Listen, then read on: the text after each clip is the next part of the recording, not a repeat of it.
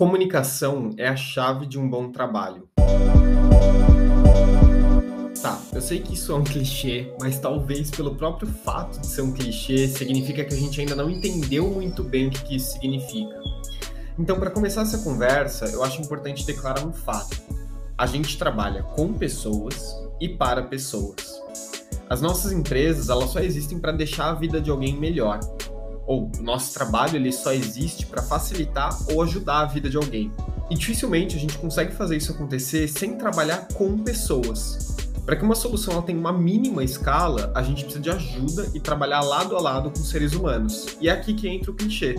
Para isso acontecer de uma forma fluida, eficiente e colaborativa, a gente precisa reaprender a se comunicar.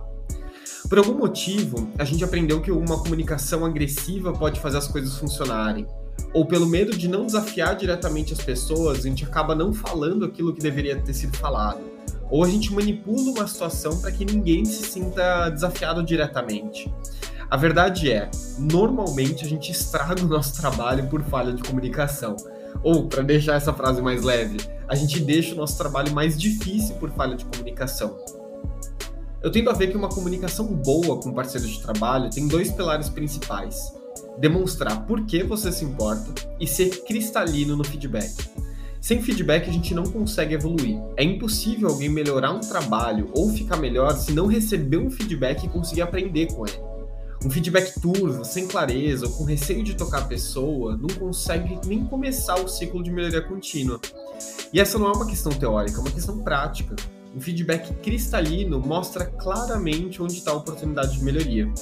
Mas um feedback cristalino, ele só é aceito e recebido quando a gente demonstra por que isso importa. E é aqui que a empatia extrema se faz presente.